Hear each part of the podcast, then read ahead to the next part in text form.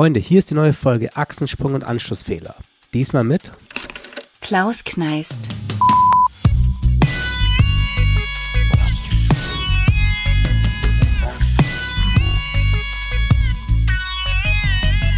Bevor wir uns direkt reinstürzen, noch ein kurzer Disclaimer. In dieser Folge kann es unter anderem um unbezahlte Überstunden, mentale Zusammenbrüche und um die Freude an kreativer Arbeit und Inspiration gehen. Also, zurücklehnen, Ohren auf, viel Spaß. Da wir jetzt beide ready sind, ähm, würde ich einfach sagen, äh, Klaus, wunderschön, dass du da bist. Das ist auch cool. Vielen Dank. Ja, freue mich sehr über die Einladung. Vielen Dank. Ich äh, habe mich sehr gewundert über die Anfrage, dass mich jemand sprechen hören möchte. Wieso? Ähm, aber weil ich ja, weil man ja sonst immer nur so digital auftritt und eigentlich so die Arbeiten für einen sprechen und ja. hab ist jetzt ich äh, jump direkt rein. Äh, man sich ja sonst immer im äh, Social Media versucht immer so ist immer ein Struggle, wie man sich präsentieren möchte. Ich versuche immer so einen schmalen Grad zu finden, dass ich sage, okay, sehr, sehr viel Arbeit oder das meiste Arbeit dann fällt so ein kleines bisschen Charakter durchscheinen lassen durch vielleicht mal hier und da was Privates. Aber sowas wie die Stimme hatte, glaube ich, wahrscheinlich, sage ich mal, der Großteil gut, das klingt jetzt auch wieder so, als ob ich Millionen Follower hätte. Riesen Fanbase. eine riesen Fanbase. Aber ich glaube, sehr viele Leute, äh, genau, haben mich äh, noch nie sprechen hören. Ja, ich glaube, wir, wir, waren ja vor kurzem auf einem gemeinsamen Event oder auf einem Event, mhm. Event wo wir uns gesehen haben und da ging es mir auch wieder so, dass ich ein paar Leute gesehen habe, wo ich dachte, ah ja, cool, ich frage die mal, wer die, wer die sind, was die machen und dann festgestellt, ach, ich kenne die ja über Instagram. Also mhm. ich kenne den Namen, ich weiß ungefähr, welche arbeiten eventuell, aber ich hatte dann nicht mal wirklich ein Gesicht dazu. Mhm. Also ein bisschen so dieses, ähm, ja, Anonyme zum Teil auch, was da irgendwie online abgeht. Ja, ja, auf jeden Fall. Ich finde, das ist immer ganz interessant, wie wer sich in der Branche wie in, äh, oder überhaupt natürlich über alle Kanäle, aber jetzt vor allem in der Branche sich wie präsentiert, wie viel man von sich teilt, wie wichtig es teilweise ist, dass man das Gefühl hat, die anderen kennen auch so ein bisschen den Charakter. Ich finde das vor allem bei, ich komme ja aus der Kameraschiene ja oder habe als DOP mir angefangen. Und da sprechen vor allem so die Bilder für einen, ich sag mal, okay, die coolen Bilder, das ist, würde ich schon sagen, bei den meisten so das, warum man gebucht wird, aber dann als Regisseur kommt auf einmal ganz viel so von der persönlichen Note irgendwie ja. mit rein. Und man wird auf, man arbeitet sehr eng mit der Produktion zusammen als DUP zwar auch, aber da vor allem eben mit Regisseur und dann äh, und mit und der DUP natürlich mit seinen ACs und Oberbeleuchter und so weiter zusammen, aber als Regisseur hat man ganz viel mit der Produktion direkt zu tun und da spielt dann glaube ich die menschliche Komp menschliche Komponente eine größere Rolle, als ja. man manchmal ja. so denkt. Aber es ist auch die Frage, ob die menschliche Komponente über irgendwelche Social Media Kanäle ähm, wirklich durchscheinen kann oder ob das dann doch halt einfach die Kontakte sind und die oder die Beziehungen, die man aufbaut. Das ist, das ist äh, auf jeden Fall wahr. Ja. ja, ich muss wahrscheinlich direkt wieder ganz viel revidieren von dem, was ich gesagt habe, weil genau, äh, Instagram ist eine, eine schöne Fake, Fake-Welt, in der wir alle sind und als ob da der Charakter durchkäme, das ist natürlich. Ja, so ein Stück weit ja. schon. Also dein Instagram äh, ist ja sehr aufgeräumt, wenn ich das richtig im Kopf habe. Du hast ähm, ein paar ausgewählte Projekte mhm. drauf und das aber sehr, sehr schön angeordnet und nicht so wild, hier mal was, da mal was.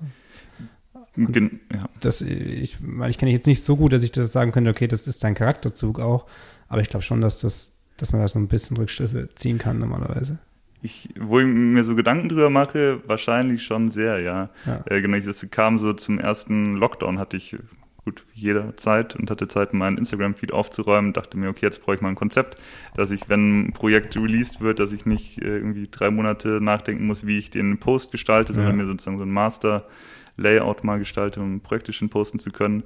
Und bin dann, glaube ich, bei einem sehr cleanen Layout gelandet, was sich, ja, würde ich jetzt mal von behaupten, durch, durch meine Arbeit irgendwie durchzieht, dass ich es versuche, äh, ganzen Produktionsschritte, Vorbereitungsschritte irgendwie übersichtlich, klar definiert zu halten ähm, und ich da auch ein großer Planungsfanatiker bin und äh, die Produktion Wenn die Arbeit abnimmst? Oder nee, äh, nee, abnehmen nicht. Nee, nee, die dürfen schon äh, sozusagen da ähm, schön mitarbeiten am Projekt. Aber, und äh, ohne geht's ja auch überhaupt nicht. Nee, aber ich versuche da sehr organisiert und strukturiert ranzugehen und habe mir immer ein schönes Tabellensystem, in dem ich alles verlinkt habe. Fange sehr früh an, irgendwie die Shotlist äh, so interaktiv zu machen, dass die integriert ist in den Drehplan, dass ich weiß, okay, was ich mir da eigentlich ausdenke, wie ist das überhaupt umsetzbar an dem Drehtag, dass ich sehr schnell irgendwie so Flaschenhälse erkenne, wo könnte es dran scheitern am Drehtag und die dann bearbeiten zu können. Ja. Dein Background ist ja wahrscheinlich auch ähm, recht hilfreich. Also du meinst ja schon, du kommst so ein bisschen aus der Kameraschiene. Ähm, ich glaube, so bist du mir auch erstmal aufgefallen als ähm, ja wahrscheinlich Directing DP, falls es damals überhaupt schon so gelabelt wurde. Ähm, du schaust mich so an. Ja, nee, nee, nee, genau, genau. Also, mich, mich, mich würde interessieren, was, ob du zufällig sagen kannst, was so das erste ist. Äh, ja, äh, Tesla Spec Spot. Okay, okay. Den, das war das erste, was ich von dir gesehen habe. Okay, ja, das ist dann schon äh, wirklich eine Weile her. Den, den gibt es wahrscheinlich nur noch, wenn man ganz, ganz, ganz, e schreibt und, nee, ganz, ganz nasty im Internet unterwegs ist und meinen Namen wahrscheinlich bei irgendwo eingibt, dann, dann findet man den vielleicht noch. Aber ähm, ja, genau, nee, ich bin äh, auf jeden Fall bin mehr aus der Kameraschiene, beziehungsweise ich kann ja einmal kurz so aufrollen, woher das so alles kam, ja. äh, über ein ich würde sagen, so ein, ja, es gibt eine Schiene, aus der viele Leute so kommen in unserer Branche, würde ich sagen, das ist so der, die Sportschiene und aus der bin ich auch, äh, dass ich sage, ich bin früher viel Mountainbike gefahren, Snowboard gefahren nach irgendwie drei Monaten im Rollstuhl wegen des Snowboardfahrens, aber nur nicht wegen jetzt irgendwie Querschnitt oder irgendwas, sondern weil äh, gebrochenes Bein und es musste schön zusammenwachsen und so weiter, habe ich irgendwann äh, gemerkt, okay, nee, es gibt doch draußen deutlich bessere Fahrer, FahrerInnen, äh, die man in Szene setzen kann. Ich äh, verschleiche mich mal hinter die Kamera. Ähm, Wie alt warst du da? Da war ich äh, 13 oder 14 genau, und dann hat so also mit 13 oder 14 warst du eine Weile im Rollstuhl. Das genau, ja. Also drei Monate mal, ja. das äh, war auf jeden Fall eine Erfahrung und ja, ähm, jetzt kann ich einen Wheelie im Rollstuhl. Sollte man nicht machen, nicht nachmachen. Habe jetzt danach gehört, dass dann dadurch viele im Rollstuhl landen, weil sie das versucht haben. Also, also ähm, ich bin da, glaube ich, kein, kein Vorbild, was das angeht. Aber ähm, genau, aber ist auch bei einer lächerlichen Sache passiert im, im Funpark. Und genau, das ist auf jeden Fall dadurch, hat es mich mehr hinter die Kamera verschlagen, weil ich dachte, okay, nee, die schönen Tricks, die können andere machen. Äh, dann Mountainbike, äh, Snowboard-Filme, viel angefangen. Äh, meine erste Kamera war, glaube ich, eine GoPro tatsächlich, irgendwie eine der ersten GoPros und so ein ganz billiger Camcorder, aber der schon Full HD konnte. Und damit bin ich dann früher losgezogen, habe Filme gemacht. Anfangs habe ich die Kamera noch mal irgendwo hingestellt, bin selber dran vorbeigefahren beim Mountainbike, habe die Kamera wieder woanders hingestellt, bin wieder dran vorbeigefahren. Ja. So kennt man es, glaube ich, äh, aus vielen, die aus der Sportrichtung kommen. Hab dann, aber hat, dann hat mir alles Spaß gemacht, von Design über Kunst und dachte dann, ich kann irgendwie Logos gestalten, Websites machen, schneiden, filmen, Animationen, hat mich noch interessiert. Äh, und dann dachte ich, okay, was will ich eigentlich? Äh, und habe dann in, genau, über mehrere, ja, ich sag mal, paar kleine Abzweigungen gab es davor noch, aber dann letzten Endes ein Studium in Stuttgart angefangen, an der Hochschule der Medien. Der Studiengang hieß Audiovisuelle Medien und da mal in jedes dieser Themen reinschnuppern können und dann irgendwann festgestellt, dass doch, dass ich die Arbeit an der Kamera sehr gerne mag. Irgendwie Im Rahmen des Studiums hatte ich nicht so wirklich die Chance, mich da groß auszuprobieren, weil ich das Prinzip des Studiengangs nicht ganz überrissen hatte, dass es äh, anfängt mit naturwissenschaftlichen Grundlagen, äh, dass man da irgendwie besonders gut sein muss, um dann später eine höhere Chance zu haben, äh, bei den Studioproduktionen, also so Semesterproduktionen, eine höhere Chance zu haben, da an seine Wunsch äh, Produktion reinzukommen. Krass, also es wurde wirklich ähm, äh, im Prinzip wie ein Punktesystem oder sowas äh, abgearbeitet, wer dann am Ende in die großen Sachen reinkommt? Oder Nein, genau. So also es, ähm, je besser die Noten waren, desto eine höhere Chance hatte man, dass man sein, sein Erst- oder Zweitwunsch berücksichtigt ja, okay. wird. Ja. Ähm, ich hatte dann den Fehler gemacht, dass ich, oder in Anführungszeichen Fehler, dass ich mich für VFX beworben hatte, mein Erstwunsch, da wurden aber pro Studiengang nur vier zugelassen. Da war ich dann schon mal nicht unter den Besten. Und dadurch, dass dann ganz viele andere zu Kameradepartment ihren Erstwunsch eingegeben hatten, wurden da erst die Erstwünsche berücksichtigt und weil ich dann nicht so gute Noten hatte, wurde ich ganz äh, hinten eingestuft und war dann bei interaktive Medien gefangen, was, wo ich gar nicht so viel mit anfangen konnte. Also HDM an sich, hat sich das trotzdem für dich gelohnt oder würdest du, ich will gar nicht die HDM bashen oder sonst irgendwas, aber ich bin damals nicht da reingekommen. Ach so, ja, ähm, Genau, also ich bin zuerst auch nicht reingekommen zum Wintersemester, deswegen hatte ich davor gesagt ein paar Abzweigungen, weil ich es zuerst auch nicht reingeschafft hatte, weil mein NC zu das ist eine ending Story mit den Noten, was die überhaupt keine Rolle spielen sollten ja. in diesem ganzen Berufsfeld. Ja, vor allem ähm, in unserer Branche ist es eigentlich. Über, überhaupt. Äh, deswegen wundert es mich eigentlich, fällt es mir jetzt gerade erst auf, wenn ich wieder drüber rede, was Noten doch für eine Rolle gespielt haben, um irgendwo reinzukommen, die komplett sinnlos sind. Sozusagen nach dem äh, Betreten des Unigebäudes haben eigentlich Noten dann, ja gut, man vergleicht sich dann hier und da, aber eigentlich sozusagen für die Karriere überhaupt gar keinen Einfluss mehr ja. gehabt. Für irgendeine, also nicht für eine Praktikumsbewerbung, für, für gar nichts. Ja. Ähm, also in unserer speziellen Schiene der Branche des Bereichs Kamera, Regie und so weiter. Es gibt ja. dann ähm, bestimmt andere Felder. Ich weiß jetzt nicht, ob man.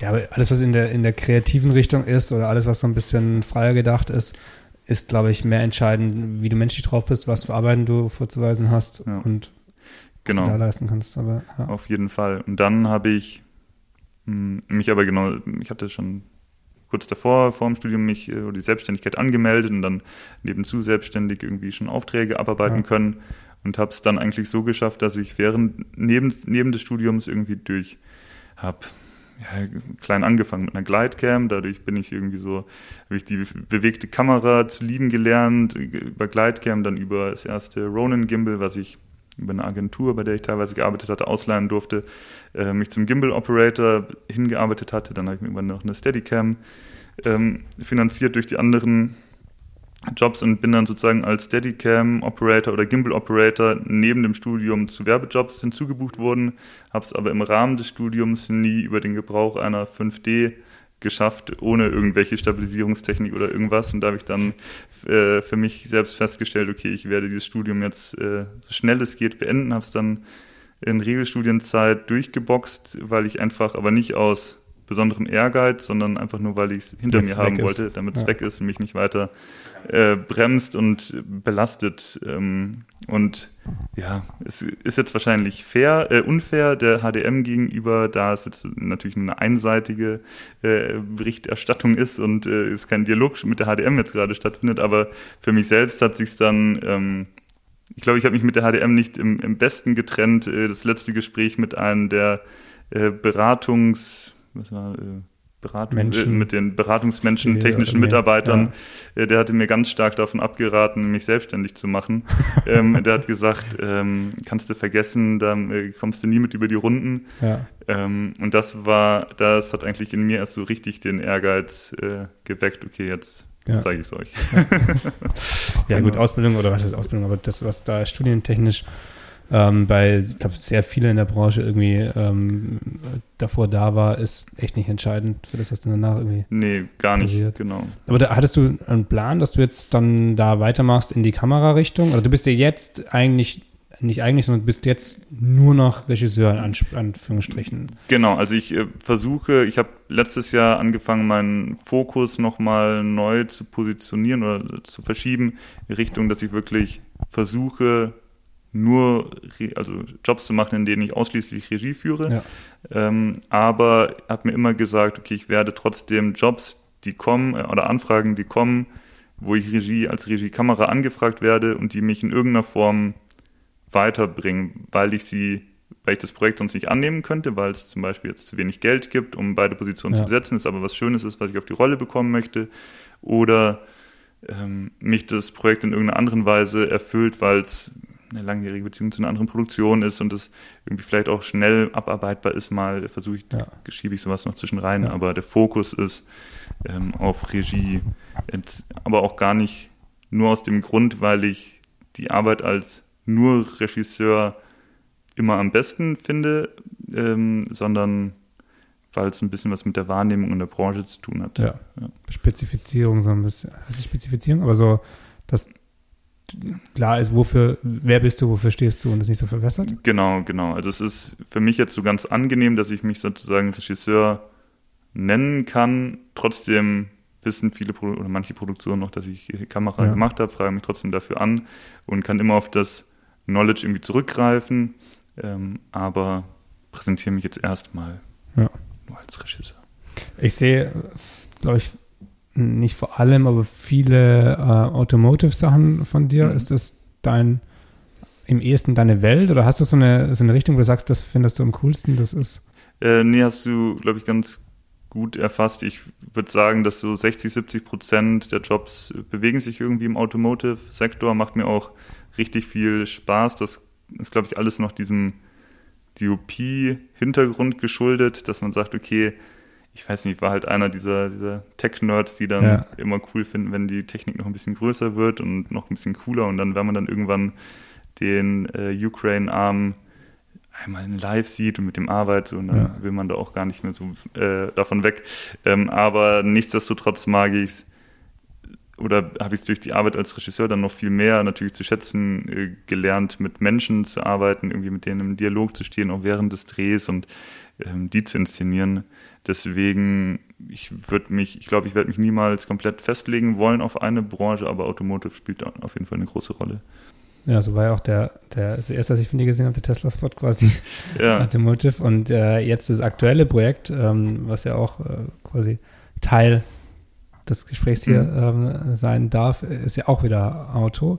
Genau. Der ähm, Mercedes-Spot, der, wie, wie heißt denn offiziell, der komplett eine virtuelle Production Genau, genau. Eine ist. virtuelle Produktion würde ich jetzt auch so dazu sagen. Ja, also ein, ein, ein Spot quasi, ähm, My Body, My Ride als Titel, der in einem äh, virtuellen Studio, also nicht vor, nicht irgendwo on Location, nicht auf einer Rennstrecke oder irgendwo in, keine Ahnung, in einem, in einem wunderschönen, in einer wunderschönen Kiesgrube, Sandgrube in dem Fall, ja. produziert wurde, sondern im Studio vor ähm, Screens. Genau wie kamst du? Also die, das ist eine Welt, die, die kommt ja jetzt immer mehr. Die ist ja ähm, krass auf dem Vormarsch. Ich habe damit noch gar nichts zu tun gehabt. Mhm. Ich weiß, dass ähm, in, gerade in der Werbung natürlich das sehr gern jetzt langsam eingesetzt wird, weil es natürlich was, zumindest was Flüge angeht und Location Scouting günstiger ist. Aber ich kann mir vorstellen, dass es auf der anderen Seite natürlich, äh, du brauchst auch die Hintergründe, du brauchst das Studio, dass es da auch wieder extreme Kosten irgendwie generiert.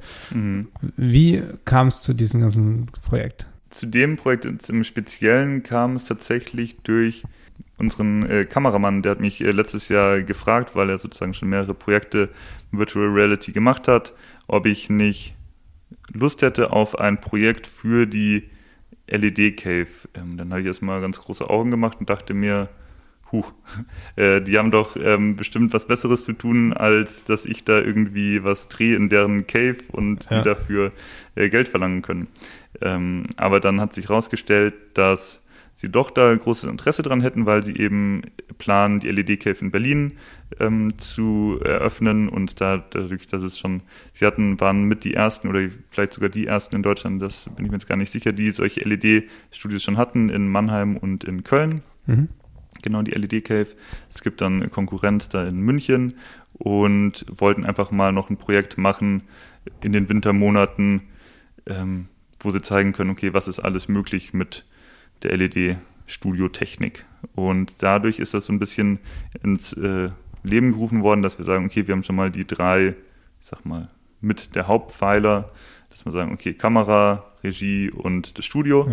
Ja. Ähm, dann habe ich mir dann ein Konzept ausgedacht und das haben wir dann runtergeschrieben, äh, haben dann zum Glück die Produktion Simon und Paul äh, gefunden, die uns da tatkräftig unterstützt haben und haben das dann auf die Beine gestellt gehabt Anfang des Jahres. Also das Ganze ist äh, quasi ein Spec-Spot, also ein Passion, Passion, ein Passion, Passion Project. Also quasi ohne, ohne zahlenden Kunden im Hintergrund, was das Ganze ja nochmal viel krasser macht, weil du jedes, alle Kosten aus eigener Tasche eigentlich zahlen musst oder findest halt jemanden, der das irgendwie finanziell unterstützt aber du hast nicht die großen Budgets, die normalerweise bei Werbung da sind und gebraucht werden, auch für so eine Produktion. Genau, das war natürlich die größte Herausforderung, dass wir sagen, okay, wir haben, okay, wir wollen jetzt was umsetzen, was in der echten Welt mehrere hunderttausend Euro kostet. Ähm, und können jetzt mal unsere Geldbeutel öffnen und schauen, wie viel wir da finden. Und da waren dann keine mehrere hunderttausend Euro drin. da waren dann äh, keine mehrere hunderttausend Euro da, die wir dafür ausgeben äh, wollten.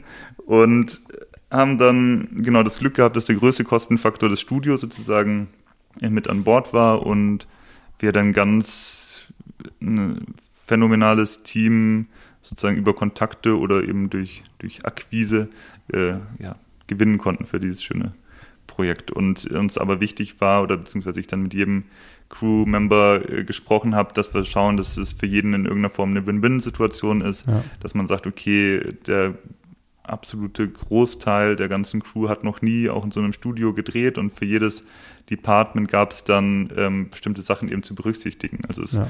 gibt dann auch zum Beispiel auch für Styling zum Beispiel, dass man sagen, wir haben teilweise mit Stoffen gearbeitet, die eben Transparenz haben, dass man sagt, okay, man sieht da durch die LED-Wand, was man ähm, mit Greenscreen nicht so einfach hinbekommt, ja. weil dann hast du Green und dann da sozusagen das wieder zu ersetzen ist auch möglich, möglich ist alles, äh, aber ähm, viel, viel aufwendiger. Oder dass wir zum Beispiel, das ist jetzt schon, geht jetzt schon direkt in die Tech-Nerd-Richtung, dass wir kein zu tiefes Schwarz-Styling ähm, haben, weil das Schwarz schnell viel schwärzer sein könnte als das, was wir auf der LED-Wand sehen, weil wir da immer noch auch auch wenn es nur eine noch so feine Atmosphäre ist, die irgendwie in der Luft liegt, durch Staub und so weiter, dadurch wird das Schwarz schon mal ähm, schwächer, wenn es weiter im Hintergrund ist und dadurch, dass die LEDs kein ja, super, super schwarzes, also nie so ein Schwarz abbilden können, wie es eine stoffliche Struktur abbilden kann und dadurch dann die Illusion schnell verloren gehen kann, dass man immer in einer virtuellen Welt ist. Und genau, das ist sozusagen ein ganz kleines Teil sozusagen nur von denen und ähm, aber das haben wir bei vielen Departments eben gehabt, dass es hier Learnings und so weiter gibt und sich jeder diese Herausforderungen stellen wollte und dann haben wir das umsetzen können. Krass. Äh, gibt es die gleichen Gedanken auch beim Auto? Weil das Auto hat ja auch quasi schwarze Strukturen. Also wenn du jetzt irgendwie in den Radkasten reinschaust, da ist ja auch dunkel, dunkel. Genau, also gibt es auf jeden Fall. Ähm, wir haben dann. Das Auto war echt. Genau, genau, das Auto war echt. Das, okay. das äh, Auto war echt. Ähm, jetzt beim Auto haben wir jetzt versucht, uns sozusagen ein, kein schwarzes Auto zu wünschen. Aber selbst auch wenn man ein schwarzes Auto hätte, würde es natürlich hier und da spiegeln. Und jetzt wie zum Beispiel im Radkasten, das sind dann Stellen, die kann man jetzt nicht beeinflussen. Ja. Sozusagen. Aber überall, wo wir es beeinflussen können, haben wir darauf geachtet, dass wir es dem Projekt bestmöglich zuträglich entscheiden. Du hast davor schon mal in so einem ähnlichen Setting gearbeitet, oder? Äh, nee, noch nicht, genau. Ich war sozusagen auch mein allererstes Mal dann bei der Location-Besichtigung da drin zu stehen. Und dann ist man erstmal erschlagen, erschlagen von der Größe, weil das hier in Berlin ist wirklich riesig. Das ist irgendwie 22 Meter Durchmesser, 11 Meter Radius, äh, irgendwie 5,5 Meter, meine ich, oder 6 Meter äh, hohe Decken. Und dann denkt man sich erstmal, das ist ja riesengroß. Ähm, und dann denkt man sich ganz schnell, okay, was ist mit dem Boden? Mhm. Weil der Boden ist somit das äh, größte, oder war für uns als eine Produktion, die äh, auf viel auf Beistellungen und auf äh, mit wenig Budget hantiert hat, äh, sozusagen die größte Herausforderung, ein Bodenmaterial zu finden, in dem wir alles umsetzen können, aber was wir uns auch leisten können. Ja. Ähm, weil dann haben wir da mal so durchkalkuliert und dann waren wir irgendwann bei 5, 10, 20, am Ende waren wir bei 50 Tonnen Sand, die wir da reingekippt haben. 50 Tonnen Sand. 50 Tonnen Sand, ähm, wo ich dann also 35 Kubikmeter und ich habe mir das immer ausgerechnet, irgendwie mit der Dichte, die war, lag bei irgendwie, glaube ich, 1,5 äh, von irgendeiner Einheit oder so. Und dann ist man. Hättest du in den ersten zwei Semestern äh, richtig abgeliefert, wäre das jetzt so zack. Genau, genau, genau. Aber dann äh, 1,4 whatever. Auf jeden Fall waren es äh, roundabout 50 Tonnen Sand, die da in auf Paletten äh, reingekarrt worden sind. Also ihr habt Sand im Baumarkt gekauft auf Paletten? Nee, habt äh, nee, das, schon genau, das wurde über unser äh, tolles Art Department, Studio La Forêt, die haben das ähm, organisiert.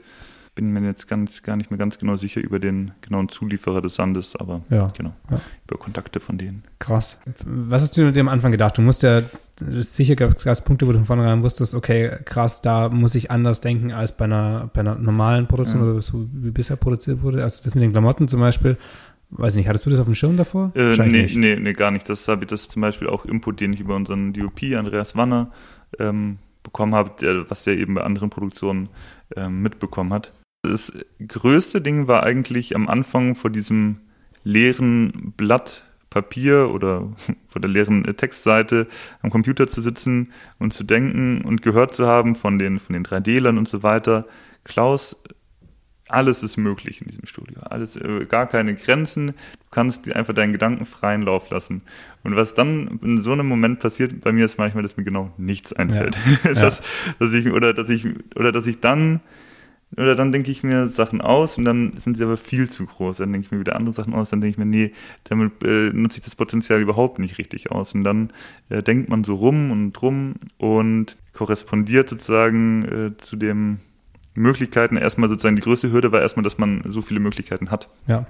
Ähm, und sich da was auszudenken, was dann funktioniert. Und dann ist aber ganz schnell äh, bezüglich Setdesign und so weiter ist der Gedanke des Geldes äh, gekommen, weil man sozusagen das Wichtige ist, dass man eine Illusion erschafft. Sozusagen, warum man dahin geht, ist die Illusion von einer nicht vorhandenen Realität zu erschaffen. Ähm, und die spielt sich am besten ähm, oder wird am ehesten wahr, wenn man Sachen hat, die in der realen Welt sind, die dann in der unrealen Welt sozusagen in der LED-Wand äh, weitergeführt werden. Aber dass man sagt, okay, man hat nahe, nähere Objekte, kameranähere Objekte, wo man schon noch so den, den haptischen Unterschied sieht oder sieht, dass die Darsteller irgendwie relativ nah damit äh, hantieren. Und dann wird das Ganze in der unrealen Welt noch weitergeführt und kann dann aber auch eben abstrakte Züge annehmen. Ja. Weil was ich jetzt auch nicht wollte, machen wollte, ist sozusagen was zu filmen, was ich jetzt, äh, wenn wir Geld gehabt hätten, irgendwo hinzufliegen, was ich einfach da hätte ja. drehen können, ja. sondern wollte dann auch wirklich was schaffen, ähm, wo wir jetzt nicht nur wegen, ähm, weil wir keine Zeit haben, Wettertage zu optionieren, irgendwie äh, im Studio drehen muss, sondern wirklich dann was schaffen, was sozusagen besonders ist. Und das ähm, hat sich dann in ganz, ganz vielen Bereichen geäußert. Ich habe mir davor eine Liste gemacht, was sind sozusagen alles coole Sachen, die man mit der LED-Wand machen kann, die man ähm, ja, sonst mit Greenscreen nicht so einfach machen könnte. Aber ich, also vielleicht greife ich das Fazit jetzt am Ende mal vorweg. Am Ende ist, wird alles möglich sein mit äh, Greenscreen, ähm, wie es mit LED vorher möglich war, würde ich sagen, sozusagen fürs Endergebnis, was der Zuschauer mhm. sieht. Aber der Weg dahin ist einfach oft ein, einfach ein ganz anderer und für manche Sachen ein deutlich einfacher für die eine oder andere Geschichte dann aber doch wieder vielleicht die umständlichere. Mhm. Aber overall hat man einfach ein ganz anderes Gefühl am Set sozusagen diese Welt in echt zu sehen und das ist überhaupt nicht zu unterschätzen. Also schon am Set zu stehen und zu wissen, okay, in welcher ja, nicht Welt. Nicht auf grün zu schauen, sondern da einfach schon einen Hintergrund genau, zu haben. Genau, genau. Ja. Aber es ist sozusagen, es ist jetzt, ich würde teilweise sagen, falsch zu denken, okay, jetzt kann ich jetzt erst kann ich so das ein oder andere umsetzen, weil wenn man sich irgendwelche Hollywood-Filme anschaut, die haben schon vor, weiß ich nicht, zig Jahren äh, ja. die krassesten Sachen überhaupt gemacht. Es ist ganz viel möglich, nur einfach damit mehr Budget in der Post. Ja. Und bei LED-Studios verlagert man viel von der Post einfach in die Pre-Production. Ja. Könnte man sagen, dass das Ergebnis, das schneller zu sehen ist, wie das Ergebnis, Endergebnis aussieht, ob das in die Richtung geht, die äh, gewünscht ist? Ähm, so, Fixed in Post ist ein bisschen weniger ja, ja und nein. Ähm, sozusagen dadurch, dass es, dass das alles noch in den Kinderschuhen steckt, ein bisschen ist.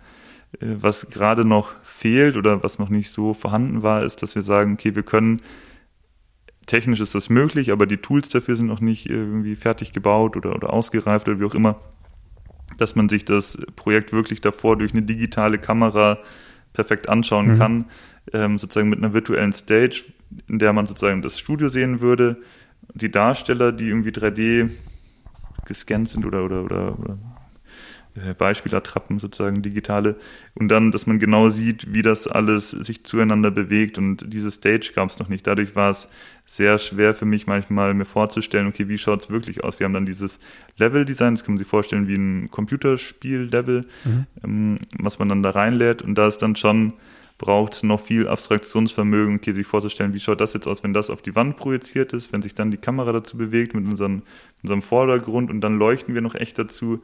Das heißt, man, es war jetzt in der Vorbereitung gar nicht so viel anders, glaube ich, wie wenn ich mit Greenscreen gearbeitet hätte, weil da würde ich ja auch irgendwie mich mit Mut oder was auch immer so hinarbeiten zu dem, was dann in der Post geschieht oder braucht dann oft schon Formendreher auch so eine grobe Idee, in welche Richtung die Hintergründe sich bewegen, um dementsprechend leuchten zu können.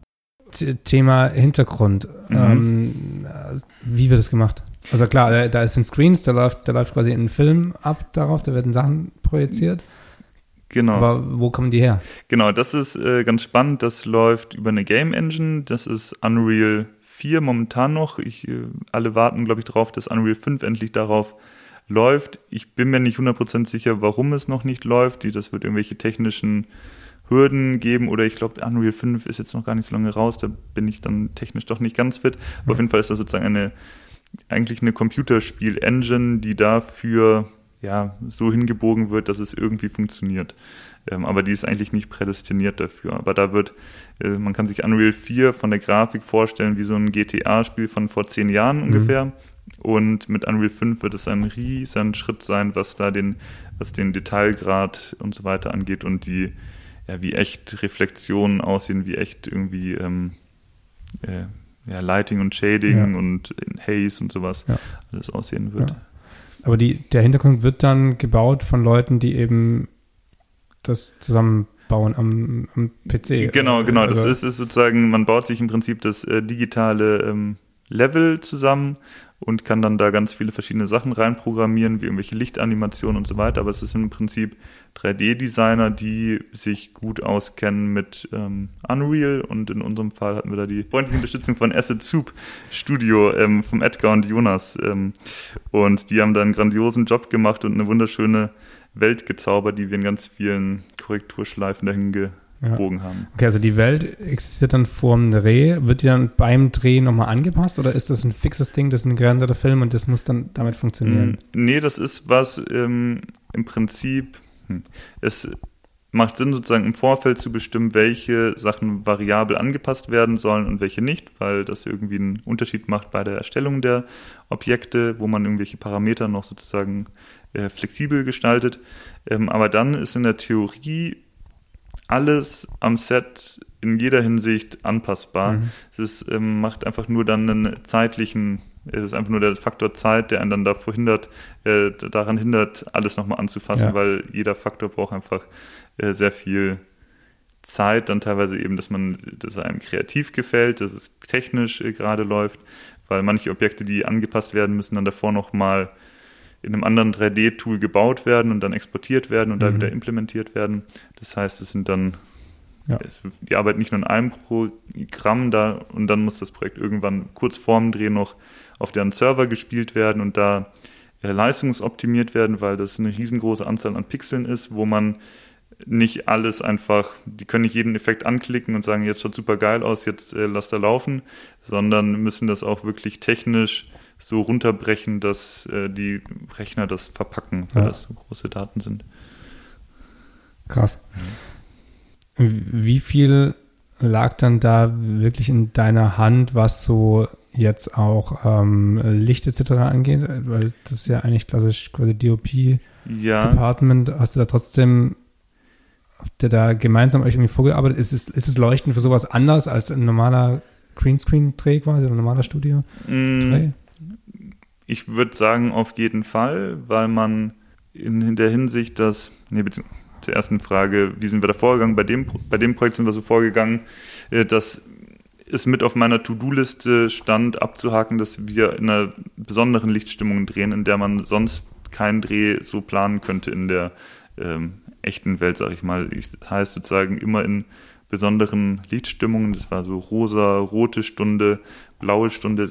Da lässt sich natürlich immer mal eine kurze Szene oder was auch immer planen, aber nicht ein ganzer Dreh und es ist dann eben nicht sicher, ob am Drehtag wirklich auch dann irgendwie das schöne Licht kommt. Und dann hatten wir in einer der ersten Szenen hatten wir auch so einen äh, Sonnenaufgang im On und das ist auch, sag ich mal, schwer zu timen in echt.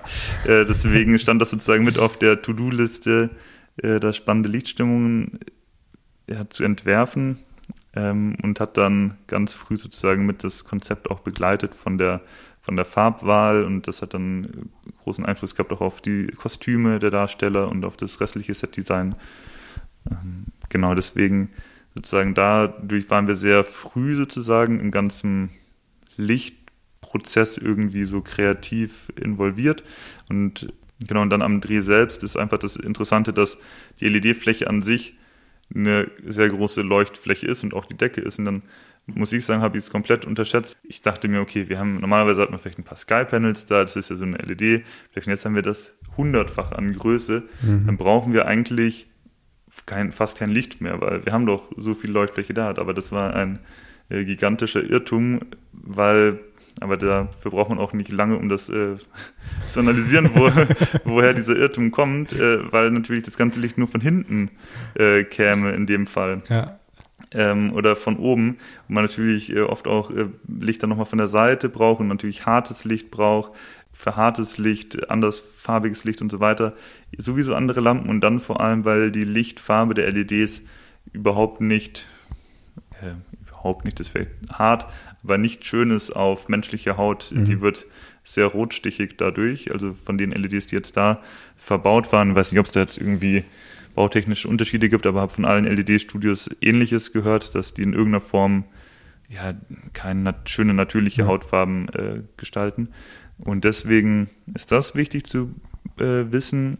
Und dann cool war, was eine schöne Möglichkeit ist beim Dreh, woran ich davor oder was ich dann relativ früh erfahren habe, aber davor nicht auf dem Schirm hatte, äh, dass man digitalen Mollton und, und weiche, weiße Flächen zum Beispiel einziehen kann. Das heißt, wenn ich irgendwie in die eine Richtung des Studios drehe, kann ich mir auf den anderen 90 Grad zum Beispiel schwarz einziehen, um da Negative Fill in dem Sinne zu haben oder die Decke schwarz machen, um von oben Ja. schwarz runterzudrücken, aber kann genauso auch einen weißen Fleck drüber laufen lassen über die ganze Breite, um irgendwie eine coole Lichtanimation im On zu haben. Äh, mega geil. Also das, äh, jetzt wo du sagst, so völlig klar, völlig logisch. Natürlich muss sowas funktionieren. Vielleicht mit den, mit den entsprechenden Tools von der Programmierung her dann. Ja. Aber hätte ich jetzt auch gar nicht dran gedacht. Ja, das ist ähm, also super cool und da genau gibt es ganz viele Projekte, die da schon sehr viel ähm, gemacht haben. Wir haben es dann mehr sozusagen zur Unterstützung des Leuchtens genommen und weniger um jetzt sozusagen so, man kann sehr schnell dazu neigen, einen ähm, effektüberladenen Film in solchen Studios zu machen. Ich wollte den trotzdem, ich sag mal so ein bisschen cineastisch, filmisch, nicht zu effektüberladen gehalten. Deswegen haben wir jetzt da nicht so viele solche Animationen drin bei uns, aber es hat uns beim Leuchten sehr viel geholfen, dass man sagt, äh, vor allem mit einem Auto äh, mit spiegelnden Flächen ist Ja. das äh, Key, dass man sagt, okay, man ähm, haut sich da eine schöne, irgendwie eine schräge weiße Fläche rein, um da eine schöne Lichtkante zu haben und das hilft beim Ausleuchten eines Autos Ja. sehr. Also wurde das Auto auch wirklich zum Großteil mit, der, mit dem Studio beleuchtet? Nee, das waren dann schon nochmal die extra, extra Lampen. Genau, also ich, also vor allem sozusagen für Spiegelungen wurde das Studio benutzt und das war sozusagen, das stand auch auf meiner, wir haken so nach und nach meine Checkpoints ab, die ich äh, mir aufgeschrieben hatte, warum ich sozusagen im LED-Studio oder welche Features ich hervorheben möchte des LED-Studios und das ist vor allem das Thema Spiegelung. Mhm. Das ist eben eine der wichtigsten Sachen beim Auto, warum man in ein LED-Studio gehen sollte oder geht, um echte Spiegelungen einzufangen, die man Ja. viel, viel schwerer nur mit Greenscreen irgendwie ersetzen könnte. Ja. Und genau, und da spielt dann die LED-Wand eine große Rolle, aber dafür kann die LED-Wand gar nicht groß genug sein. Und wir hatten sozusagen, obwohl wir eigentlich in diesem, ich glaube, das ist das eins der größten Studios auf jeden Fall in Deutschland. Und selbst das ist manchmal sind wir an die Grenzen gestoßen, dass wir irgendwie den äh, Anfang der Decke gesehen haben, dadurch dann irgendwo eine, eine Kante drin hatten und so weiter. Und dann mussten wir mit der Kamera wieder ein bisschen rein.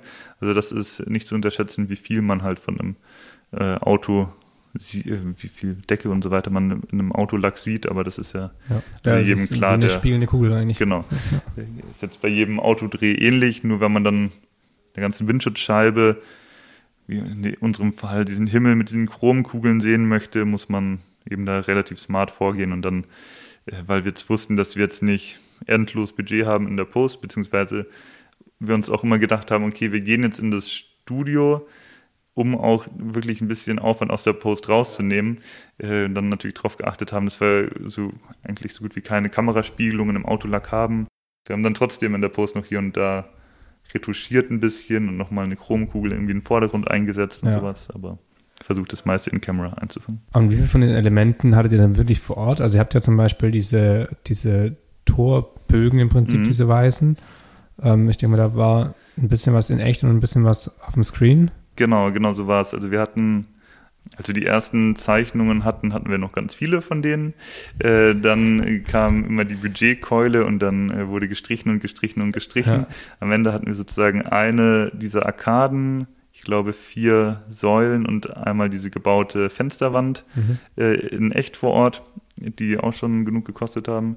Und den Rest haben wir dann digital ersetzt. Und da ist dann sozusagen das Wichtigste, das Licht zu matchen, was im Hintergrund stattfindet. Ja. Und da sind wir dann Also ich, äh, das ganze Projekt stand von Anfang an auch unter dem Aspekt des Lernens und ich war heilfroh und beziehungsweise haben es auch alle forciert, so ein Projekt zu machen, bevor wir das erste Mal einen wirklich bezahlten großen Job da haben. Und eines der Learnings war aber, äh, dass wir dass man kommunizieren muss, wer gerade am Licht arbeitet. Weil klassisch ist ja so, man kommt an eine Location und der Oberbeleuchter arbeitet am Licht. Ja. Jetzt ist aber so, dass ich als Regisseur auf einmal hingehen kann zu den 3D-Lern äh, und sagen kann, jetzt soll die Sonne doch mal von da kommen, wie schaut es denn aus, und wenn wir den Himmel jetzt in die Farbe färben, ja. äh, was eine Kommunikation ist, die am normalen Set nicht stattfinden kann, weil äh, kannst, da, da kannst, kann keiner, kannst du nicht machen. Äh, und das ist aber dann mal, hat dann einmal stattgefunden, dass ich sozusagen noch am Rumprobieren war, was jetzt, wir hatten natürlich genaue Pläne und haben für jede Szene das genau gescribbelt, wie es aussehen wollte, aber trotzdem wollte ich dann nochmal was sehen, so wie es dann so ist. Und dann ist man gerade so am äh, nochmal kurz was anschauen und dann dachte... Hast du hinten so Klaus? Äh, und dann dachte OW, okay, jetzt, jetzt äh, dann dachte der OW, okay, jetzt äh, wollen wir es doch ganz anders und hat dann schon mal angefangen zu bauen, aber dabei sind wir dann wieder zurück und das hat uns dann an der Stelle ein bisschen Zeit gekostet, sozusagen das Setup wieder zu ja. zum ursprünglichen Stand zurückzu. Also eigentlich ähm, wie immer halt eine klare Kommunikation, aber man muss halt irgendwie ein, zwei Sachen irgendwie ähm, weiterdenken vielleicht, wo man davor so nicht dran gedacht hätte. Genau, genau, ja. auf jeden Fall. Also gibt es da kameratechnisch irgendwas, irgendwas äh, zu beachten, äh, Objektiv-Kamerapaket-mäßig, mhm. was nicht funktioniert oder was besonders gut funktioniert? Habt ihr da irgendwie in die Richtung gedacht? Genau, also wir haben ganz viel darüber nachgedacht und äh, Tests gemacht. Das Wichtigste ist eigentlich eine schöne Unschärfe im Hintergrund zu haben, dass man sagt, ja. die, die LED-Wände sind zwar schon, haben schon einen super guten Pixel-Pitch, also die Pixel sind schon sehr nah beieinander, ja. aber immer noch nicht so, dass man sich jetzt ja, sehr nah nähern könnte. Das heißt, wir haben versucht, eigentlich immer so einen Objektabstand von vier bis fünf Metern mhm. so zu, zu, haben, dass man in die Unschärfe kommt und dann ist ein bei einer Person oder so ist das super einfach, eine schöne Unschärfe im Hintergrund zu haben. Bei mhm. einem Auto auf einmal ist das gar nicht mehr so einfach, wenn man sich vorstellt. Und dann wird so ein Studio auch ganz schnell klein, wenn man sich vorstellt, ein Auto ist irgendwie fünf Meter lang. Ja. Das Studio hat einen Durchmesser von 21 Metern, das heißt schon mal irgendwie ein gutes Viertel. Äh, und dann will ich jetzt diesen Abstand von fünf Metern äh, haben zur LED-Wand. Das heißt, das steht dann schon irgendwie so grob in der Hälfte des Studios und dann ähm, möchte ich mit der Kamera eine Unschärfe haben, obwohl ich das, das Auto in der totalen zeigen, von vorne bis hinten. Und dann kommt man ganz schnell in die Bedrängnis, okay, wie weit kann das Auto nach vorne, äh, damit ich noch die Spiegelung in der Decke sehe und wie weitwinklig kann ich sein, dass ich nicht links und rechts irgendwie äh, das Ende des Studios sehe. Ja. Also dass man dann ganz viel irgendwie auf, arbeitet man gerade so auf Kante, das wird jetzt besser werden, wenn die Studios noch größer werden, vielleicht 360-Grad-Studios und so weiter. Aber das war bei uns auf jeden Fall äh, eine Herausforderung. Dann haben wir mit anamorphen Optiken geredet, ich glaube mit Hawk Class X, meine ich. Da haut mich jetzt der Andreas, wenn ich was Falsches sage, aber ich glaube, es war ein Hawk Class X. Und die hatten die Eigenschaft, die äh, mehrere oder die viele, wahrscheinlich die meisten anamorphen Optiken haben, dass sie zwar, ähm, dass sie an den Rändern zwar ihre schöne charakteristische Unschärfe haben, aber wenn ich jetzt in die Mitte fokussiere, die gar nicht so diesen, diese krassen Abfall der Unschärfe nach hinten haben, mhm. sondern dann im mittleren Bereich und im Zentrum doch noch auch in die Totale hin recht scharf ja. waren. Und das ist, damit hatten wir so ein bisschen zu kämpfen, beziehungsweise haben dann versucht, immer hier und da Workarounds zu finden, wie es nicht so sehr ins Auge ähm, fällt. Aber das ist sozusagen immer zu berücksichtigen, dass die Pixel einfach nicht zu scharf werden auf der Wand.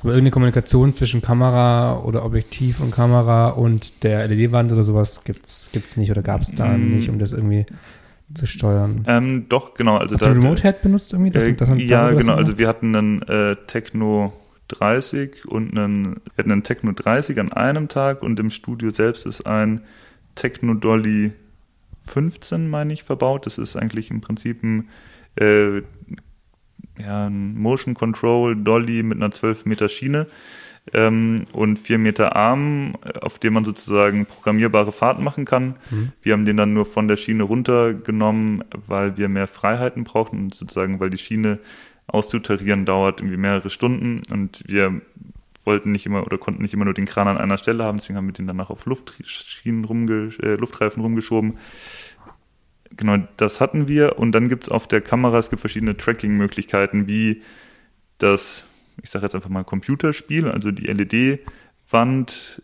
weiß, wo die Kamera hinschaut. Da gibt es einmal den Tracker, den man oben auf die Kamera draufbaut, der dann mit so Sensoren mit der Decke des Studios kommuniziert und die Positionsdaten übergibt. Oder es gibt den, wie heißt denn das nochmal? Ist nicht so wild. Also, ja, genau. Das ist technisch eh schon, ich finde es krass spannend, aber es ist technisch, wahrscheinlich technisch eh schon so, ist, äh, so tief drin. Ja, ja, ist äh, sehr tief drin. Und dann gibt's, ähm, aber das andere System wäre dieser, wenn der Dolly auf diesen Schienen im Studio perfekt vermessen ist und dann kommuniziert sozusagen der Kopf des Kranes mit dem mit der Studioumgebung, mhm. weil mhm. der Kran selbst weiß, wo er im ja, Studio ist. Ja. Und die Position auch hat von genau. Kamera. Ja. Genau, und dann gibt es super viel zu beachten, nämlich mit diesen Tracking-Systemen. Zum Beispiel, dass man, wenn man dieses System hat, wo die Kamera mit der Decke kommuniziert, sage ich mal, muss man aufpassen, dass man nie diese Sensoren verdeckt und mhm. bei, zum Beispiel bei Kameradrehungen kommt das ganz schnell vor, dass man sagt, okay, will, ich jetzt die Kamera drehen, dann fällt das Tracking aus, weil das ab der Hälfte irgendwie die Tracking-Punkte nicht mehr findet, was gerade so bei, ja, was ja gerade sehr modern ist, was ich sehr cool ja. finde, was man gerne ja. benutzt, äh, Kameradrehungen dann nicht der Fall ist. Deswegen würde sich da das andere System besser anbieten.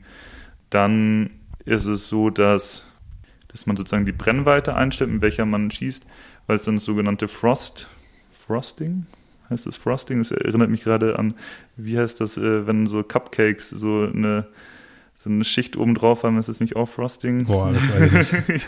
ich weiß nicht. Aber ich glaube, das heißt. Im Bäckerei-Game bin ich äh, nicht so stark. Ja, ich, ja ähm, ich meine, es heißt Frosting.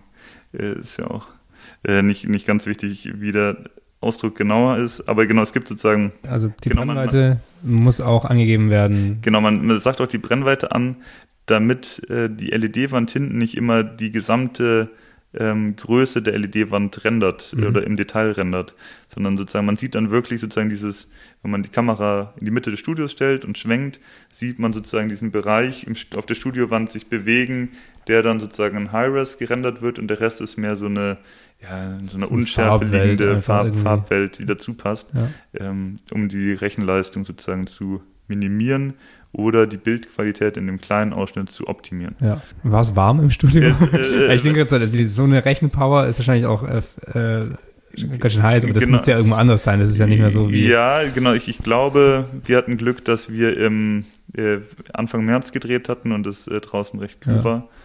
Ähm, ja. Ich könnte mir vorstellen, dass es da im Sommer schon wärmer wird. Ja.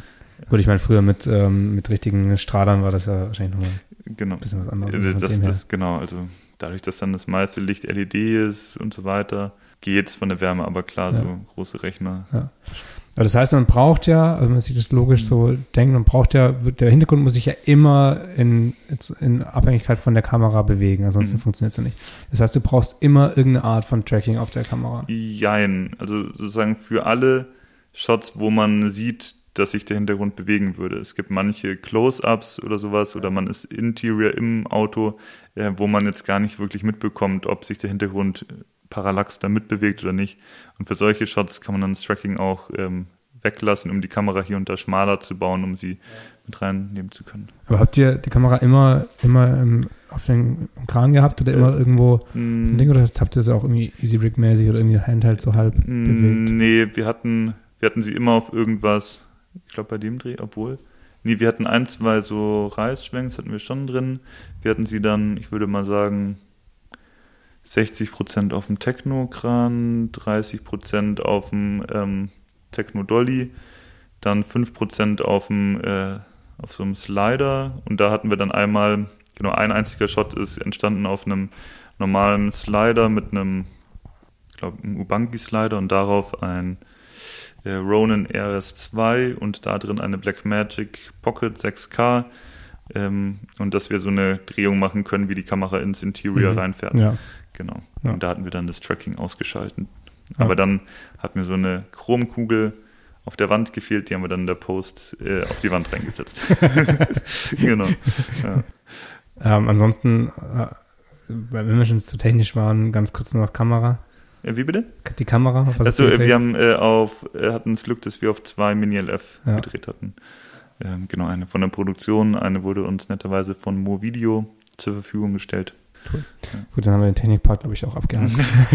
ja. Es ist krass, es ist krass spannend, weil du hast schon so ein paar Kleinigkeiten gesagt, wo, wo du denkst so, ja, völlig logisch, aber hätte ich jetzt so nie dran gedacht. Ja, so. ja. Also, also, genau, ich muss sagen, dass ich natürlich ganz viel ähm, von unserem äh, DOP, Andreas äh, Wanner, da mitbekommen habe, aber dann auch ganz viel selber gemerkt habe im Laufe der Produktion. Ähm, das äh, war ja auch wieder ein, ein Passion Project, wie mhm. schon quasi besprochen. Ja. Wie regelmäßig machst du so Sachen? Ist äh, schwierig. Also ich habe jetzt äh, keinen, keinen genauen Plan, nachdem ich irgendwie sage, so und so viele Passion Projects äh, möchte ich machen oder wie auch immer. Eher dann, wenn es ergibt. Ich hatte, habe bis jetzt irgendwie sehr, sehr gute Erfahrungen gemacht mit Passion Projects, weil das immer eine Möglichkeit ist, erstmal was Neues auszuprobieren, ohne den Auftrag dafür haben zu müssen. Ja. Äh, B, äh, was Neues auszuprobieren, ohne Gefahr zu laufen, dass es von Kunde und Agentur ähm, anders gemacht wird. Ich möchte jetzt gar nicht sagen schlechter, aber anders gemacht wird und äh, dass man sozusagen seine Handschrift da sozusagen verwaschen ja. äh, lässt.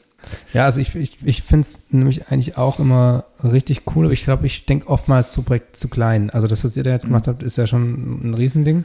Mhm. Und ich glaube, man, es macht ja schon, entweder man möchte irgendwie ein, zwei Techniken ausprobieren, dann kann man das auch mal irgendwie in einem kleineren Rahmen machen. Aber ich glaube, wenn es wirklich Bang machen soll, damit man auch wirklich äh, sich in einen neuen, einen neuen Markt etabliert oder zumindest äh, potenziellen Kunden sagen kann, so, ey, pass auf, ich kann das und das leisten, hier ist eine Referenz, darum geht es ja eigentlich, dann muss es, glaube ich, schon auch mit, mit der richtigen Größe gedacht werden. So. Ja, ja und nein, glaube ich. Äh, ich habe das Problem ist, wenn man einmal so in diesem Werbekosmos ist, ja dann fällt es ganz, ganz schwer und ich glaube, da können wir ganz viele zustimmen, klein zu denken wieder. Okay, man braucht eigentlich manchmal nur eine Location, Cast und irgendwie eine Kamera, ähm, aber man ist dann so schnell dieses Ganze drumrum gewöhnt, okay, nee, ich brauche einen First AC, ich brauche einen Second AC, ich brauche brauch das, ich brauche das, ich brauche das, ab dem Zeitpunkt brauche ich Catering, dann brauche ich das und dann ja. wird das alles so riesengroß. Ähm, aber dann, deswegen, ich glaube, eigentlich kann man ganz viele super coole kreative Sachen machen mit, mit The Bare Minimum. Also ja. man braucht wirklich nur, glaube ich, eine Kamera, Cast oder kein Cast, wenn man einen Film ohne Cast machen möchte und eine Idee. Ähm, aber jetzt in dem speziellen Fall war es dann doch so, dass wir, ja, dass es irgendwie immer größer geworden ist und wir am Ende, glaube ich, zu knapp zu 50 an diesem Set standen für zwei Tage äh, und das Ding darunter gerockt haben. Ja. Die ganzen Leute, die mitgearbeitet haben, ähm, hast du mit den allen schon mal gearbeitet? Äh, genau, nee, noch nicht. Das Projekt war eine tolle Möglichkeit, um einfach mal mit äh, neuen Leuten zusammenzuarbeiten und sozusagen mit Leuten, mit denen ich davor noch keine Berührungspunkte hatte, wie zum Beispiel eben Asset Soup für diese Gestaltung der 3D-Welten. Äh, ähm, und es war eine super coole Erfahrung. Also alle Leute waren super motiviert, war ultra happy mit, mit allen kreativen Ergebnissen. Also sowohl von Styling, äh, Lara Packheiser über äh, Make-up, Leana, coole Haare hatten wir Top-Leute. Ja. Gerne alle in die Credits schauen, jeden einzelnen Namen merken. Das Projekt ist ja jetzt abgeschlossen. Mhm. Ähm, du hast sicher seitdem auch schon ein paar andere Jobs wieder gemacht, ähm, auch welche, wo Geld reinkommt. Irgendwie musst du ja auch leben. Äh, Geld für das Projekt äh, hatte ich im besten Fall schon davor verdient, sonst wäre sozusagen, äh, wäre das äh, schwierig möglich äh, gewesen. Aber es ist dann, war auch meine Idee zu sagen, okay, letztes Jahr war bis jetzt so mein äh, bestes Jahr, ich mache es jetzt ja noch nicht so lange, aber letztes Jahr war irgendwie sehr gut. Und dann sozusagen darauf dann nicht vielleicht auszuruhen oder wie auch immer, sondern jetzt gerade mal diesen Schub mitzunehmen und das hier und da dann ein bisschen Geld in die Hand zu nehmen, um so ein Projekt umzusetzen, was ähm, will jetzt die Summe nicht, nicht sagen, aber äh, die Summe ist trotzdem im Vergleich zu dem, was viele Leute für eine Kamera ausgeben oder wie auch immer, oder Kamera mit Objektiven und hier und da, ist dann doch wieder überhaupt nicht viel. Und mir persönlich, ich hab, mir hat irgendwann mal jemand gesagt, so, warum kaufst du dir eine Kamera, wenn du das Geld in eine gute Referenz stecken kannst? Mhm. Ähm, und daran versuche ich, so gut es geht, festzuhalten, weil eine Kamera und Objektiv und so weiter ich persönlich äh, sozusagen als Regisseur vor allem ähm, hat es keinen Sinn, mir jetzt irgendwie eine, eine, Kamera zu kaufen, wenn ich dann mit einem DOP arbeite, der mit einer ganz anderen Kamera drehen möchte, ja. ähm, sondern das Geld, was äh, genau DOPs oder Technik, noch technikaffinere Leute vielleicht in Technik stecken, versuche ich dann lieber in mal ein freies Projekt zu stecken, um meine Rolle da voranzubringen. Aber hattest du eigene, eigene Technik? Ich hatte, genau, ich hatte immer mal wieder eigene Technik und habe jetzt, also bin ganz klassisch, klassisch aus so einer Schiene gekommen, wo ich mir dachte, ich muss mir alles selber kaufen, um drehen zu können. Ja. Habe dann früher halt mit irgendwie DSLRs, äh, Glidecam, habe dann angefangen, ähm, Drohne zu fliegen, hatte dann irgendwann eine Inspire 1 mit dieser X5R 4K Drohne ähm, und Steadicam und so weiter und ja. ja aber, aber alles weg und jetzt. Äh genau, alles äh, weg. Jetzt habe ich noch so eine kleine Black Magic, um mal auf einer Recce selber auch durch, wenn ich irgendwie Regiekamera machen sollte, äh, doch mal irgendwie durchschauen zu können. Weil hier und da hilft es mir auch mal durch eine Kamera zu schauen, wenn ich nicht am Set bin. Ja. Weil das manchmal sonst, es vergab auch schon, schon Monate, wo ich sozusagen immer nur durch die Kamera geschaut habe, wenn ich dann am Set stand und ab und zu mal privat durch eine Kamera schauen, äh, hilft auch. Ähm, genau, und dann weitere Projekte paar Werbungen gedreht, äh, paar Werbungen kommen jetzt noch, dann ganz viel leidige Pitcherei, äh, die mir so einige Nächte raubt. Das ist so das Leidwesen aller RegisseurInnen.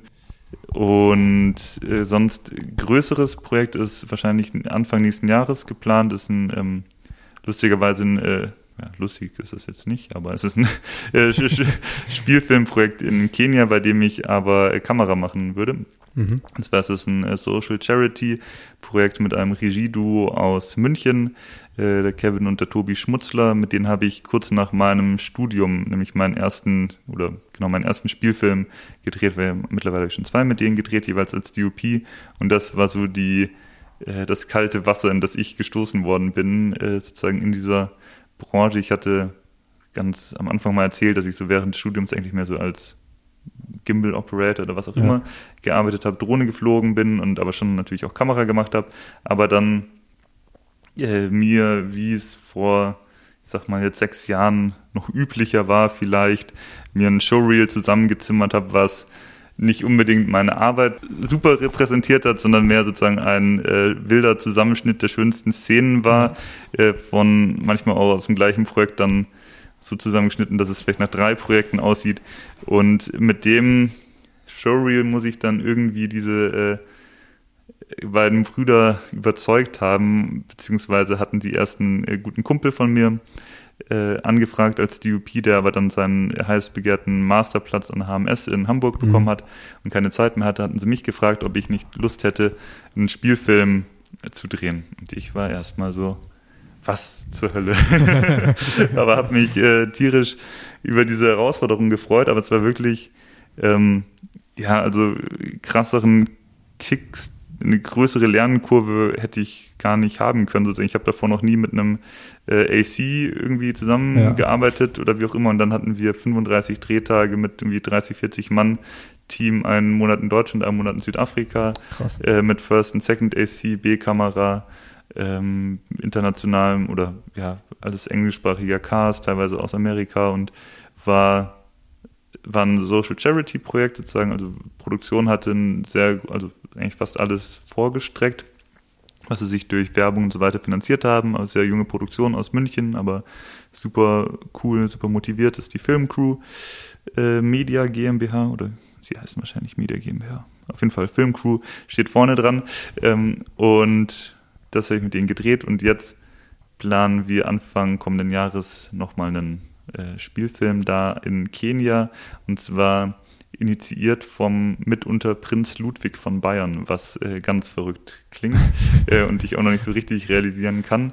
Äh, aber den habe ich irgendwie über die kennengelernt vor ein paar Jahren, äh, vor jetzt schon wieder, ich glaube, vor drei, vier Jahren.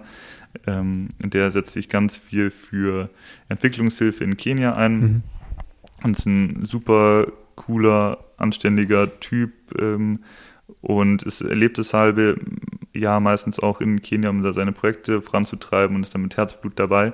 Und der, dem wurde, so wie ich die Geschichte jetzt im Kopf habe, dem wurde mal ein Drehbuch oder eine Geschichte von einem Jungen in die Hand gedrückt oder Mädchen, das irgendwie so eine krasse Flüchtlingsgeschichte hinter sich hat und die fand er so bewegend, dass er sagt, okay, ähm, man muss da, muss die verfilmen Und dann ist dann die Jahre ins Land gegangen, es wurden Drehbücher geschrieben, dann kam Corona, dann wurde es wieder revidiert und äh, jetzt wurde nochmal ein Kurzgeschichtenwettbewerb ins Leben gerufen, da wurde eine Geschichte gekürt und so weiter. Und jetzt äh, steht, glaube ich, so langsam die Geschichte und die wird jetzt Anfang nächsten Jahres gedreht. Krass. Genau. Kanntest du die beiden ähm, vor dieser ersten Produktion, als sie dann deinen Kumpel ähm, angefragt haben? Nee, ich hatte mal, äh, ich habe den Tobi, habe ich mal kennengelernt auf einem Film-AK Bewerbungsfilmdreh für den Daniel, der dann den HM, HMS-Platz bekommen mhm. hat in Hamburg, aber sonst davor, äh, genau, Kevin zum Beispiel kannte ich äh, gar nicht, aber bin denen bis heute dankbar, dass ja. sie äh, mir das Vertrauen geschenkt haben, das äh, hinzubekommen. Ja, das, das, hört sich schon krass an, weil das ist ja, glaube ich, äh, wieder so eine Sache. Also mir geht es ganz oft so, ich habe einen, einen heiden Respekt äh, vor, vor Dinge, bis ich, vor Dingen, äh, bis ich die ein, zwei Mal gemacht habe. Und mhm. dann ist es so, ah ja, okay, gut, so funktioniert das. Ich kann das oder ich weiß, wie, wie das und das läuft. Und dann ist man so auf einmal so einen krassen Step weiter. Mhm. Und wenn du in so ein Projekt reingeworfen wirst, da hast du ja wahrscheinlich 85.000 äh, solche, solche Momente, wo du denkst, okay, what the fuck, da habe ich noch nie drüber nachgedacht, das ist ja so weit weg und jetzt, hm. okay, zack, abgehakt. Ja, äh, definitiv. Also das war die, die steilste Lernkurve, die mir kein Studium hätte geben können. Ja, so, ja. Hast du sonst irgendwelche Ambitionen, äh, Spielfilm zu machen? Weil das ist so nochmal eine ganz andere Welt genau, eigentlich. Genau, ich finde Spielfilm super spannend und ich glaube, in irgendeiner Form sind ganz viele natürlich auch in dieser ganzen Filmbranche so aus der Liebe zum Film, sagt man ja immer, mhm. ähm, sozusagen in der Branche überhaupt gelandet. Ich, ich schaue auf das Thema irgendwie so ein bisschen differenziert. Es ist immer schwierig zu sagen, kannst du dir Spielfilm vorstellen? Auf der einen Seite, ich traue es mir gerade nicht zu, ein Drehbuch zu schreiben, was irgendwie sich sozusagen, wo ganz viele Leute ganz viel oder Geld für ausgeben würden, ja. sich das sozusagen in Abend anzuschauen. Also wenn jetzt ein Autor mit einem Drehbuch an dich rantritt und sagt, ja Klaus, pass mal auf, ähm, das ist 90 Minuten oder auch irgendwie Kino, zwei Stunden 20. Ähm, hast du Bock? Genau, also wenn das cool ist, dann, dann sofort. Also wenn man ja. sagt, äh, das ist ein cooles Drehbuch, in dem ich mich irgendwie sehe, wo man dann auch irgendwie ähm, sich gut vorstellen kann, da ein, zwei Jahre oder wie lange auch immer äh, mit äh, intensiv zu beschäftigen, dann wäre das cool. Nur diese Chance, ähm, ohne eine krasse Referenz so im Kurzfilmbereich oder wie auch immer zu haben, ist halt sehr. Ja, aber du forcierst, forcierst das jetzt nicht so, dass genau, das es ist jetzt, ein großes Ziel ist. Genau, es ist jetzt aktuell noch nicht so, dass ich sage, ich forciere diesen Weg. Ich, ich glaube, ich, ich wüsste ganz gut, wie man sozusagen davor gehen muss, um dahin zu kommen. Das heißt, sozusagen sich ähm, über einfach diverse Kurzfilme dahin arbeiten und, und besser werden durchs Machen. Das ist aber gerade nicht das, was ich forciere, ich versuche es eher so ein bisschen kommen zu lassen oder wie, was sich so ergibt. Jetzt eben durch diese Spielfilmerfahrung, die ich jetzt nochmal in Kenia sammeln kann, die ich schon sammeln konnte, bekomme ich immer mehr mit, was es sozusagen auch bedeutet, überhaupt äh, Regie bei sowas zu führen ja. und versuche gerade eher da noch so im Hintergrund sozusagen zu lernen und da meine Erfahrungen zu sammeln. Ich glaube, ich hatte, ich hatte Jahre, wo ich gesagt habe, wo ich es komplett ausgeschlossen habe. Jetzt seit ein paar Monaten kribbelt es mich wieder. Äh, deswegen ähm, bin gerade, glaube ich, auch in so einer kleinen Transition-Phase, wo ich mhm. wieder mehr Bock drauf bekomme. Unter anderem, weil es eine gute Freundin von mir, äh, Koloristin Marina äh, Starke, immer mehr im szenischen Bereich unterwegs ist und dann ja, so schwärmt von diesen coolen Projekten. Und das sind dann auch, wenn man sagt, okay, man geht zu einer Premiere, wo viele Leute kommen, die diesen Film schauen wollen, ist das einfach ein anderes Gefühl, als ja. zu wissen, okay, ich habe gerade einen Werbespot äh, produziert, den sich unsere Branche gerne anschaut und dann vielleicht noch ein paar mehr. Aber, äh, Aber die, meisten Menschen werden gezwungen, ihn zu sehen. Die meisten wollen eigentlich nur ganz schnell auf Skip ja. äh, klicken. Ja, ja. Genau. Ich glaube, das ist wahrscheinlich auch wieder so ein Fall, wo ähm, ein bisschen Werbung, ein bisschen Spielfilm, ein bisschen vielleicht noch andere Projekte äh, zusammengewürfelt, dann letztendlich das, die, den gesunden Mix so ausmacht, machen, der irgendwie Spaß macht. Ist das eigentlich jetzt, ich, mich würde jetzt in dem Fall auch voll interessieren, was du so, aber es ist eigentlich, wir haben jetzt die ganze Zeit, ist das eigentlich sowas im Podcast, dass ich jetzt auch gegenfragen Du kannst doch gern fragen. Also, also ist halt fast durch. also, also, also, sorry, okay, ich, ich, fällt mir jetzt gerade nee, das so auf, weil, äh, wie, äh, wie, das ist jetzt wahrscheinlich viel zu spät mit dem ganzen Sorry, dass ich, ist das unhöflich gewesen? Nein, dass nein, nein, es, geht, es geht um dich. Okay, Also- okay, okay. Ich jetzt. Aber was wolltest du fragen? Äh, so, nee, wie, wie sieht es bei dir aus mit, mit Werbung und Spielfilmen? Hast du irgendwie Ambitionen Richtung Spielfilm dich zu bewegen oder? Ich glaube, bei mir ist es eigentlich ähnlich wie bei dir. Also ich habe erstmal Ambitionen, noch viel mehr in die Werbung so reinzukommen. Mhm. Also da, da kratze ich dann jetzt erstmal noch so ein bisschen gefühlt außen. Ähm, Glaube ich glaube, ich bin da schon weiter drin, als ich das selber so check, aber das ist, ähm, war immer so das, das Ziel erstmal. Spielfilm habe ich immer komplett ausgeschlossen, so wie ich auch Film oder auch, auch Werbung am Anfang komplett ausgeschlossen hatte, weil ich immer dachte, das ist so groß, das ist so komplex. Hm, Da kommen nur Leute hin, die halt zufällig irgendwie als ähm, Sohn oder Tochter äh, irgendwo von jemandem, der in der Branche arbeitet, geboren sind und halt Mhm. diesen Zugang haben. Oder irgendwie über eine Ausbildung dahin kommen. Aber ich habe mich da selber nie, nie in der Richtung gesehen. Einfach, Mhm. keine Ahnung, warum zu wenig, zu wenig ähm, Selbstbewusstsein in die Richtung oder sowas. Aber das habe ich irgendwie nie so gesehen.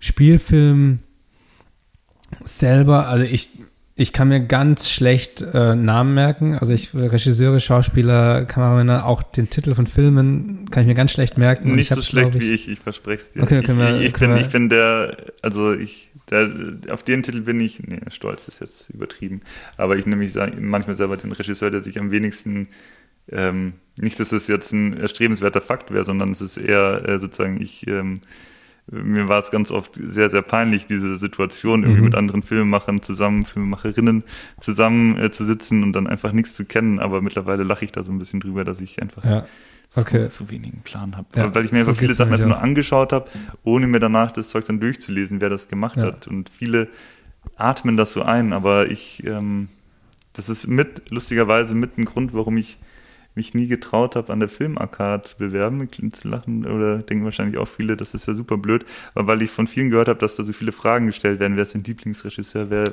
Ja. ist und so weiter und ich da Angst hatte immer oder mich nicht auf den Hosenboden setzen wollte und jetzt so viele Filme schauen und mir das dann alles auswendig lernen sollte ich. Genau, und das, das Thema habe ich nämlich auch, weil ich denke irgendwie, es gibt so viele Leute, die, die alles wissen über Film, die äh, können dir auch sagen, die Szene in dem Film wurde ähm, übernommen oder wo ist irgendwie quasi eine Referenz auf die zwei Filme von vor 40 Jahren so ungefähr. Weiß ich alles nicht. Und mich interessiert es auch irgendwo nicht so, so arg, dass ich mich da reinarbeiten würde. Und deswegen habe ich das auch nie so als irgendwie eine Option gesehen. Hm. Ähm, mittlerweile kann ich mir das schon auch sehr gut vorstellen, ähm, weil man ja auch selber nicht den kompletten Film erschafft, sondern es ist ja immer Teamarbeit. Man macht da irgendwie ein kleines Puzzleteil. Und deswegen, ähm, also mittlerweile definitiv hätte ich Bock, vor allem hätte ich Bock drauf, auch mal längerfristig ein Projekt zu machen. Also wirklich mal so ein, zwei, drei, vier, fünf Monate an einem Projekt zu arbeiten. Mhm. Ähm, das wird jetzt nicht direkt ein Spielfilm sein, aber halt auch irgendwie, keine Ahnung, eine Serie kann ich mir interessant Mhm. vorstellen, irgendeine eine, eine Kurzserie oder sowas. Ähm, ich glaube, für mich müsste es eben genau dieser Mix aber sein aus, aus, aus Werbung, aus vielleicht wirklich irgendwas Serien-, Spielfilmmäßiges, Hm. aber auch ähm, dokumentarisch finde ich interessant, wenn es das richtige Thema ist und nicht so zu billig produziert. Ja. So. Ja, definitiv. Ja, Doku ist auch so mächtig und so cool. Ich habe Doku ganz lange Zeit fälschlicherweise super unterschätzt, was, Ja. äh, was das für ein mächtiges äh, Format sein kann. Ja. Weil man, ich bin aufgewachsen mit irgendwie mit dem Gedanken, dass äh, Dokus immer nur mit der Schulterkamera Genau. äh, sind, wie man irgendjemandem Reporter irgendwo her hinterherläuft. Ja. Aber Dokus können ja so unglaublich viel mehr sein. Ja, ja. Und da hat äh, natürlich gerade auch irgendwie die bekannten Streaming-Anbieter haben da schon noch einiges, glaube ich, für getan, dass da zum Teil Dokus draußen sind, wo, wo ich denke so, Alter, okay, krass. Ja. Also ich würde mich lieben gern irgendwie noch vier Stunden weiter mit dir unterhalten. Ähm, Es macht brutal viel Spaß und äh, es ist echt viele Themen. Ähm, aber ich glaube, das kann ich dem Podcast nicht antun. nee, ich, ich, mich- ich mich auch. Also es äh, hat mich sehr gefreut. Ich hätte, wir hätten jetzt, glaube ich, echt die ganze Nacht noch weiterreden ja, können. vielleicht machen wir einfach in äh, ein, zwei Jahren nochmal äh, eine Fortsetzung und schauen mal, Genau. wie es dann aussieht. Perfekt. Tausend Dank dir. Ähm, merci, merci. Vielen Dank, vielen Dank. Ihr habt mich riesig gefreut. Mach's gut und viel Erfolg bei deinen Projekten. Dankeschön. Tschüss. Ciao.